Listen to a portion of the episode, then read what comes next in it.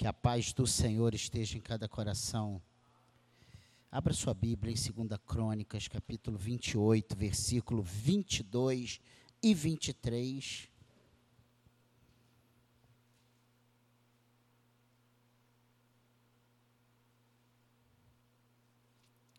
Esse, essa palavra fala a respeito de Acais, um rei de Israel, um rei que fez o que não deveria ser feito, né? Um rei que foi mal aos olhos do Senhor.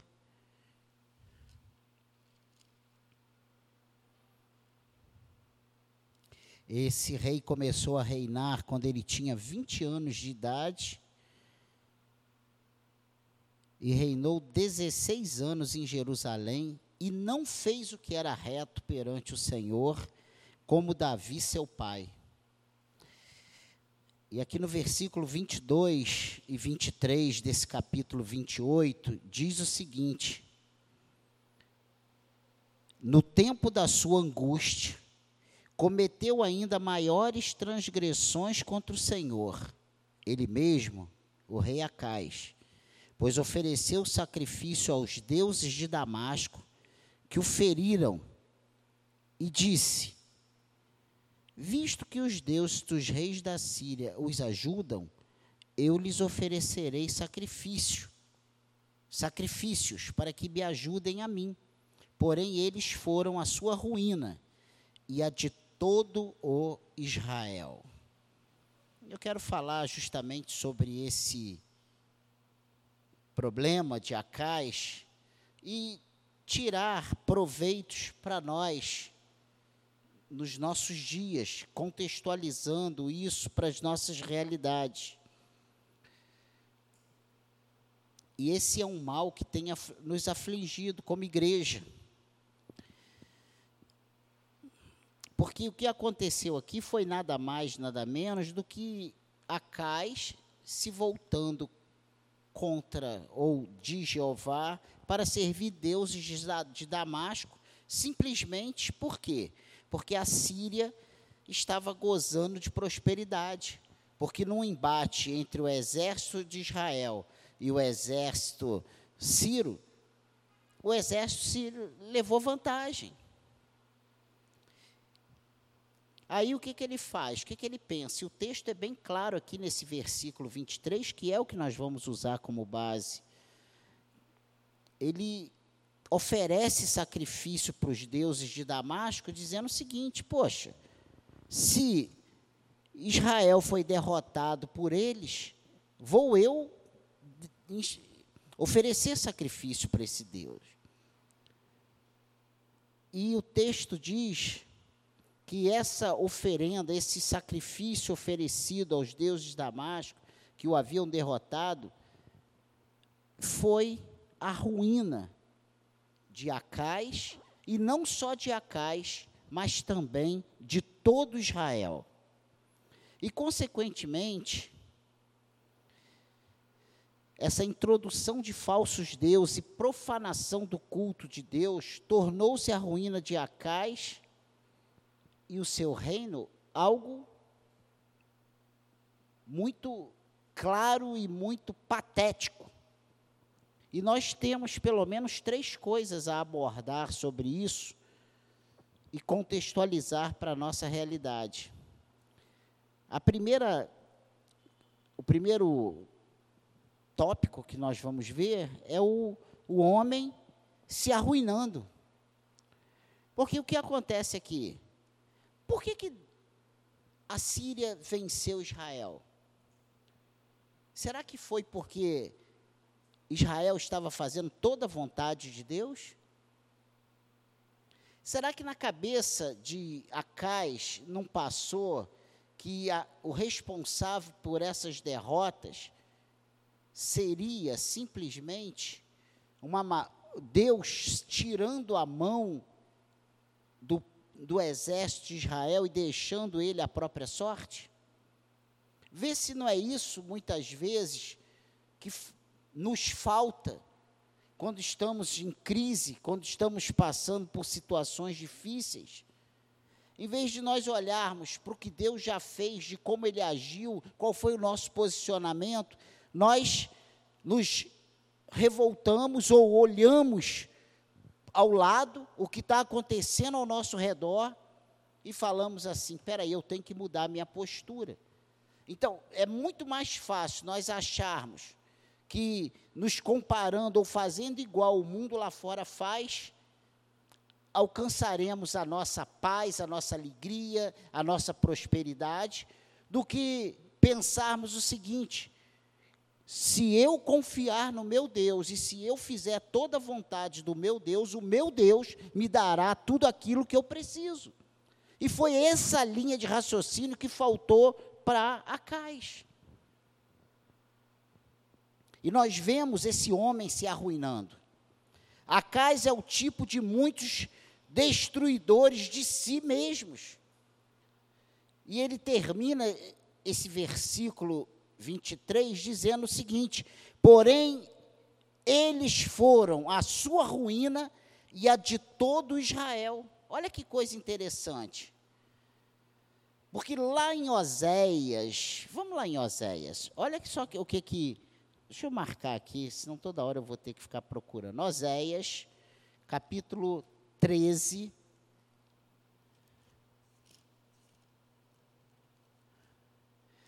Versículo 3. Oséias 13, 3. O que, que diz aí?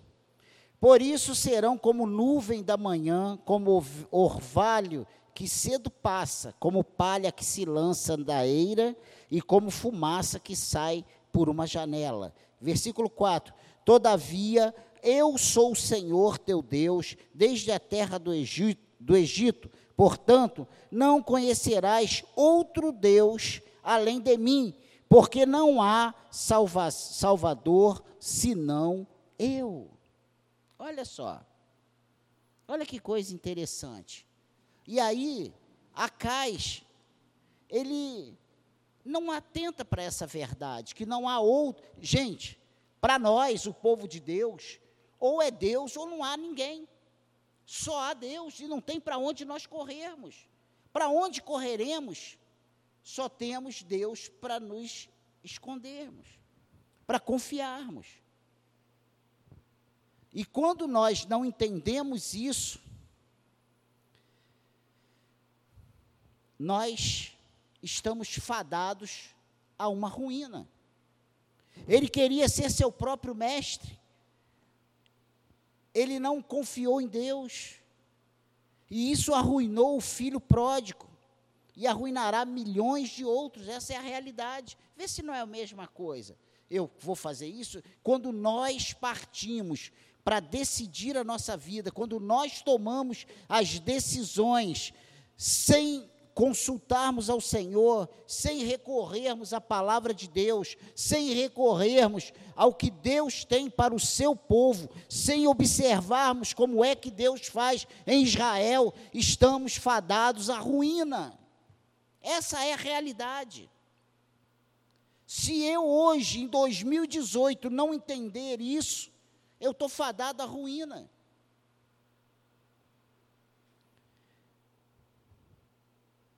Na verdade, Acais era um rei arbitrário e arrogante. Ele pecava com arrogância. Aqui em 2 Reis, voltando um pouco aí a sua Bíblia, em 2 Reis, capítulo 16, versículo 3 e 4, vai, olha o que, que diz aqui. O reinado de Acais conta também a história falando a respeito do reinado de Acais. E diz o seguinte, versículo 3 e 4: Porque andou no caminho dos reis de Israel e até queimou a seu filho como sacrifício, segundo as abominações dos gentios, que o Senhor lançara de diante dos filhos de Israel, diz o versículo 4: também sacrificou e queimou incenso nos altos e nos outeiros, como também debaixo de toda árvore frondosa. Olha a afronta de Acais a Deus. Chegou ao ponto de queimar o seu próprio filho. esta é uma corrida para a ruína. Pastor, e o que, que tem isso a ver com a gente hoje? Tudo a ver. Porque, embora seja em outro contexto, mas esses princípios podem ser aplicados a nós hoje. Nós temos questões, nós queremos respostas, nós queremos soluções para as nossas vidas. Mas não há solução fora de Deus, não há resposta certa que não venha do Senhor, não tem como esperarmos senão na justiça de Deus. Essa é a realidade. Ele esbanjou tesouros com isso, ele gastou muito e ganhou pouco. Desperdício e muitos outros caminhos errados são caros e ruins. Ele desafiou a punição, mesmo nessa época em que passou por tantas dificuldades, o rei Acais tornou-se ainda mais infiel ao Senhor. E se nós voltarmos algumas páginas em 1 Crônica, capítulo 21, volta aí, vá primeiro no primeiro livro de Crônicas, capítulo 21, versículo capítulo 28, aliás, 1 Crônicas 28, versículo 22. 1 Crônicas, algumas páginas só, eu passei demais. Versículo 22, olha o que, que diz aí. Espera aí, nem tem 1 Crônicas. Jesus. 21, olha o que, que diz. Eis aí os turnos dos sacrifícios e dos levitas para todo o serviço da casa de Deus também se acham contigo para toda a obra voluntária, com sabedoria de toda espécie, para cada serviço, como também os príncipes e todo o povo estarão inteiramente às tuas ordens. Volte comigo, 28, versículo 22. O que, que diz aí? No tempo da sua angústia, cometeu ainda, é, 20, é, segundo Crônicas 28, 22, no tempo de sua angústia, cometeu ainda maiores transgressões contra o Senhor, ele mesmo, o rei Acais. Olha que coisa terrível, olha que coisa terrível. Em vez dele, no tempo da dificuldade, ele se voltar ao Senhor, ele, ele aumenta o seu grau de aberrações. Essa rebeldia contra a correção leva à ruína certa. Ele era muito sagaz e bajulava os grandes. Ele fez uma, uma cópia de um altar clássico e o mandou para sua casa. Ele queria estar fazendo a mesma coisa, ele queria mostrar para aqueles poderosos que tinham sobrepujado sobre ele, que tinham derrotado ele na guerra, que ele estava alinhado com eles. A realidade é que mais pessoas perecem por serem espertos demais do que por serem simples. Essa teoria de que temos que ser malandros, nós temos que ser retos. E eu sei que isso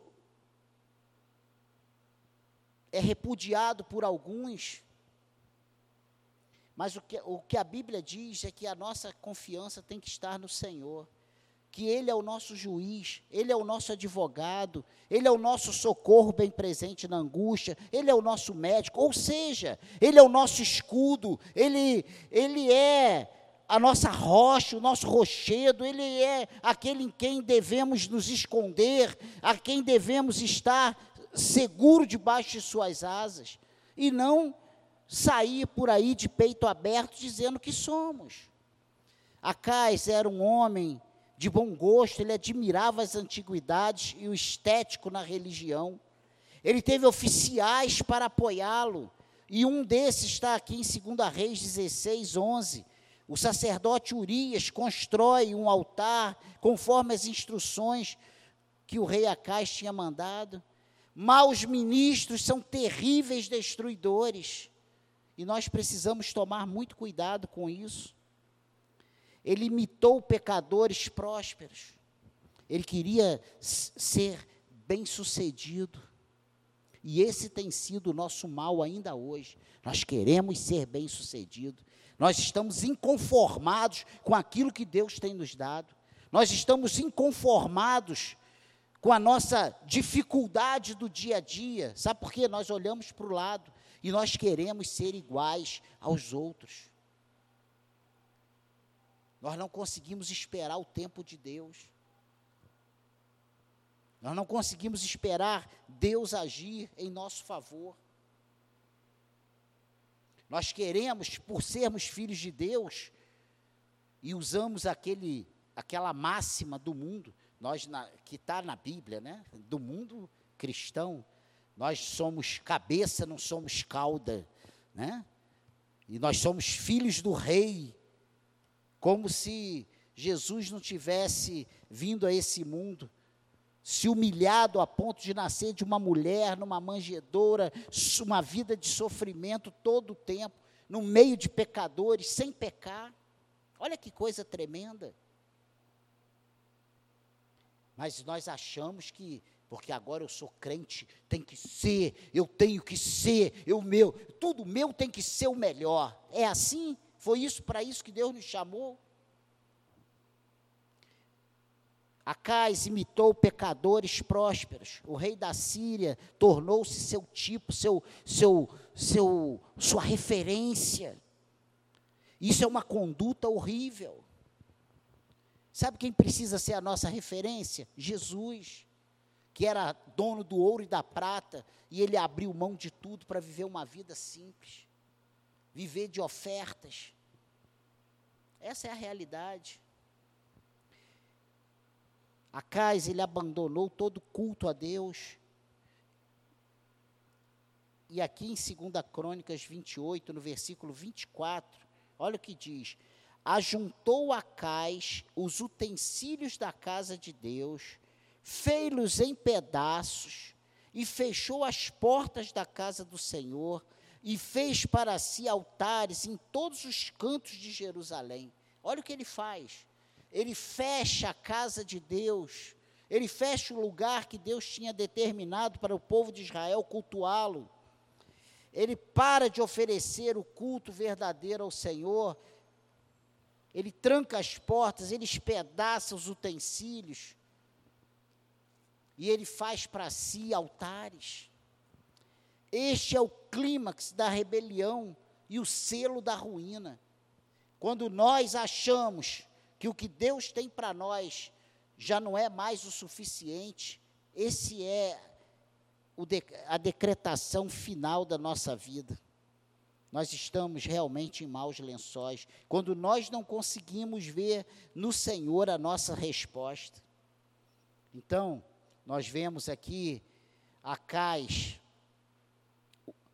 se arruinando, o homem se arruinando, e nós precisamos nos policiar para que isso não aconteça conosco ainda nos dias de hoje. Não importa o que estejamos passando, não importam as dificuldades, nós temos o Senhor para cuidar de nós. E nós vemos, a segunda coisa interessante é que nós vemos o, esse homem em ruínas. Nós deixamos a caixa para pensar em alguns à nossa volta. E eu passei essa tarde pensando nisso. O homem torna-se carcomido com vícios secretos, uma ruína que apodrece. Um homem com hábitos de beber, um bruto, um, um inimigo. O homem que é má companhia, capaz de logo estar em prisão ou rejeitado o homem de mais companhias e fala suja, perdido para Deus, para o bem, para o senso moral. Será que não é isso que a, isso não é a nossa realidade? Em volta de nós vemos tais ruínas espirituais, isso é fato. Pessoas boas, que tinham tudo para serem bem-sucedidas. O problema é que, qual o conceito de ser bem-sucedido? Hein? É carro, é casa, é dinheiro? É poder? É o que ele pode? É fama? É sucesso? O que, que é ser bem-sucedido? Irmãos, para o cristão, o ser bem-sucedido é ouvir, é ter um bom testemunho diante de Deus é fazer a coisa certa, é negar a si mesmo, é tomar a sua cruz, é seguir Jesus, é ficar com prejuízo em prol do reino. Isso é ser bem-sucedido. Mesmo rejeitado pelas pessoas, mas aprovado por Deus. Isso é ser bem-sucedido.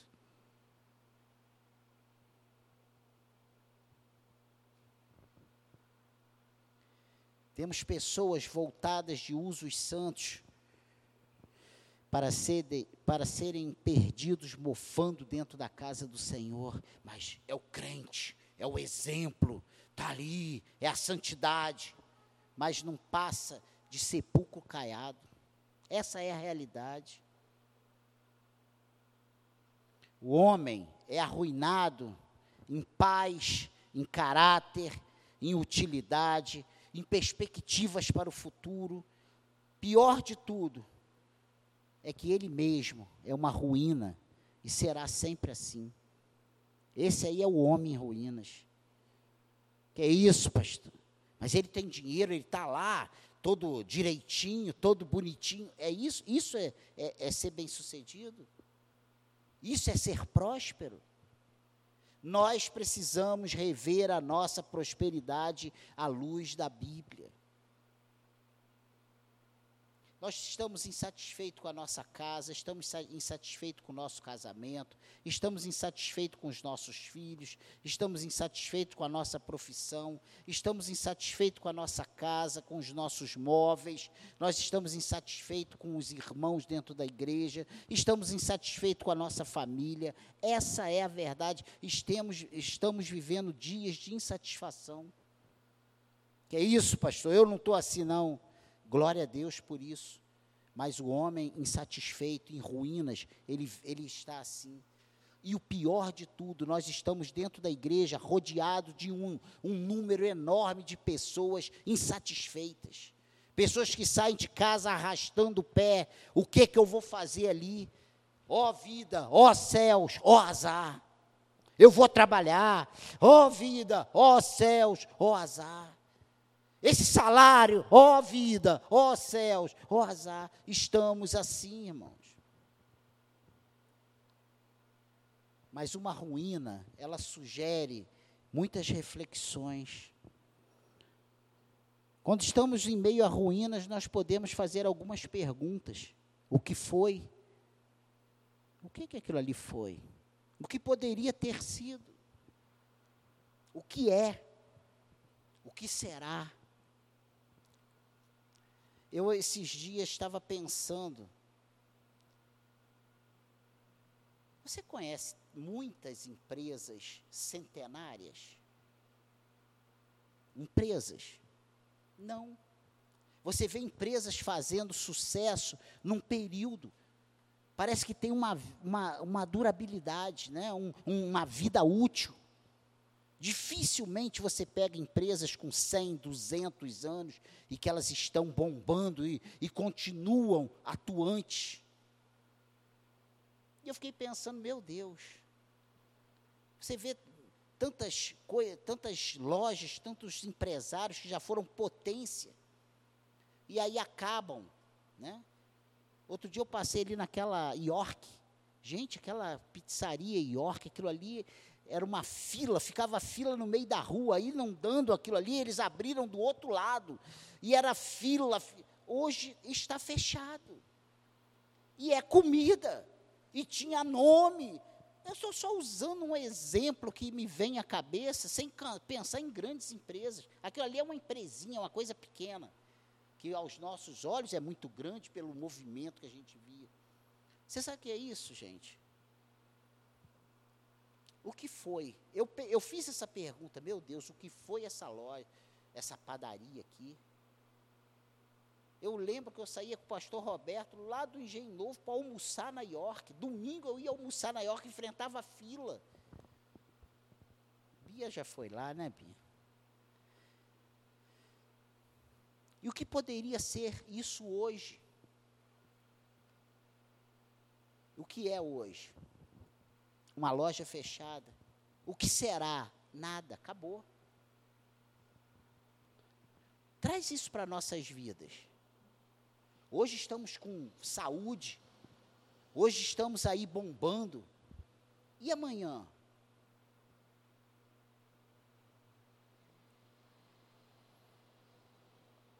A gente estava vendo um, uma pessoa, um exemplo, uma pessoa quando morre, ah, um, um grande nome, né? Morreu. Ah, mas ele era um importante nome do candomblé. Ah, ele era um importante nome, mas é um homem sem Deus. É uma mulher sem Deus. O que, que adiantou? Ser muito reconhecido, grande escritor, um homem muito renomado, famoso, que o mundo inteiro chora, né? Mas sem Deus, e aí? o que ele foi? Foi muito conhecido, muito poderoso nessa terra. E o que é ser poderoso nessa terra? Acais achou que seria imbatível, que ele podia fazer o que queria, que ele podia largar Deus de lado e fazer o que desse na telha. Qual foi o fim de Acais? Ele foi uma, uma ruína e levou Israel a uma ruína. Meditações entre ruínas podem ser úteis àqueles que se inclinam a repetir a experiência de Acais. Cuidado, meu irmão, cuidado. Sabe por quê? Porque o dia mal, ele vem para mim, ele vem para você, ele vem para todos nós. Cuidado, cuidado, cuidado. Cuidado com as nossas decisões as nossas decisões trazem consequências para as nossas vidas. Isso é fato. E não precisa ser profeta do Apocalipse para te falar isso, não. As nossas consequências trazem, as nossas decisões trazem consequências para as nossas vidas. E quando nós decidimos errado, nós nos arruinamos e arruinamos os que estão ao nosso redor. E amanhã, lá na frente, nós vamos chorar: ah, se eu tivesse feito diferente. Ah, se eu tivesse ouvido a voz de Deus. Ah, se eu tivesse buscado a resposta certa dos lábios do Senhor. Porque quando eu estou, eu, eu entro em ruínas, eu levo pessoas comigo outros são arruinados com a, comigo. A Bíblia terminou aquele texto, que, aquele versículo que lemos, dizendo que, porém, eles foram a sua ruína e a de todo Israel. Eles quem? Os sírios. Foi a ruína. Aquele que ele achou que seria o o Bambambam, Bam, Bam, que colado com ele, a casa estaria fazendo sucesso. Cuidado. Adolescentes, cuidado. É muito fácil você olhar e dizer que não quer a vida do papai e da mamãe, né? Eu quero algo. Cuidado. As nossas decisões trazem consequências. Para posteri, posteri, Propositalmente, alguns homens, pelo exemplo, criam bêbados, pelo ensino fazem pagões, pagãos, pela sedução arruinam a virtude, pela própria presença destroem tudo o que é bom nos seus associados. Incidentemente, mesmo sem intenção, eles espalham o contágio do pecado. Sua irreligião arruína os jovens, sua conduta influencia os inseguros, sua linguagem influencia os maus. O pecado arruinará você se persistir nele. Isso é fato. O pecado nos arruína se nós persistirmos nele. Não tem outra maneira para nós. E, e acredite nisso: a sua queda arrastará outros. E o que vamos fazer? Vamos ficar passivos à ruína que bate à nossa porta? Ah, mas eu não aguento mais. Não aguenta mais?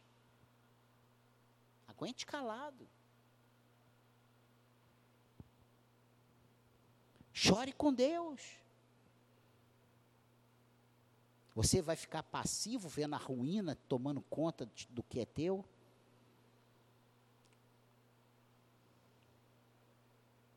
Jesus é o restaurador dos arruinados. Acredite nisso.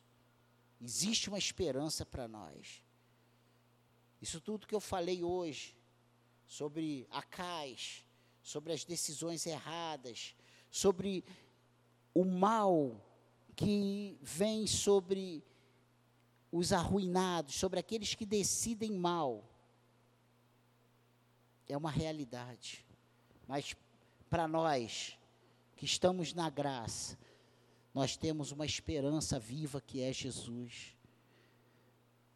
A minha esperança é que Jesus mude a minha sorte e mude a sorte da secade. Porque se ele não mudar a sorte da secade, nós estamos maus. Se ele não mudar a nossa sorte, nós estamos maus. Se ele não mudar a sorte da sua casa, você está mal. Se ele não mudar a sua sorte, você está arruinado. Que Deus nos ajude a abrir os nossos olhos para a realidade à nossa volta. Que nós estejamos contentes com o que o Senhor nos dá.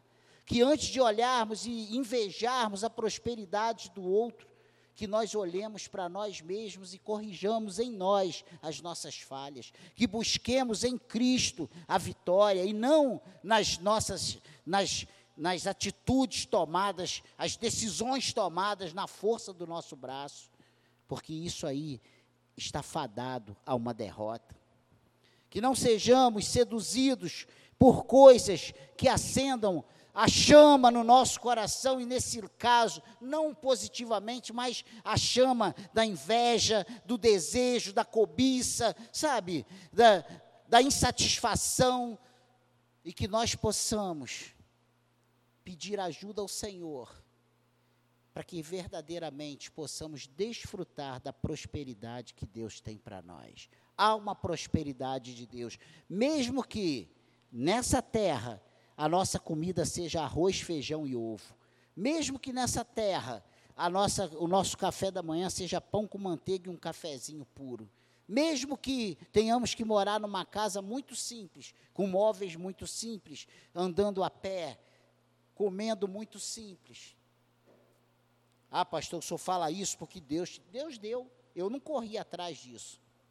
Que isso, pastor? É verdade. Eu nunca me preocupei com isso. E eu, hoje eu me preocupo em não ser, não cobiçar, não querer além do que Deus tem me dado. Porque esse é o mal que destrói a gente. E que não fiquemos loucos para saciar a nossa carne. Que o Senhor nos ajude, que Deus nos abençoe que Deus nos ajude a sermos satisfeitos com o que Ele nos dá. Não aconteceu isso com Acais.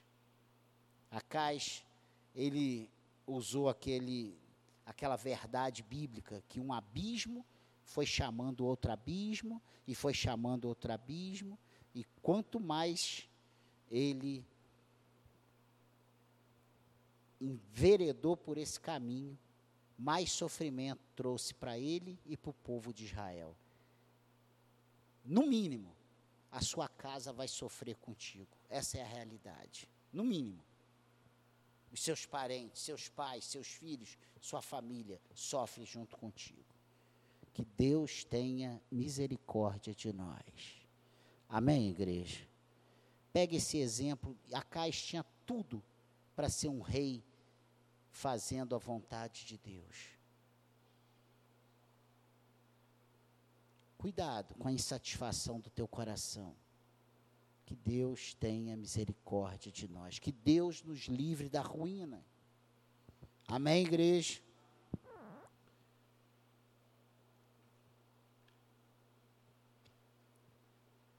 Estamos Vamos orar. Curva a sua cabeça. Senhor, nos ajude. Nos ajude a procedermos corretamente, em conformidade com a tua palavra. Ajuda-nos a viver a tua palavra.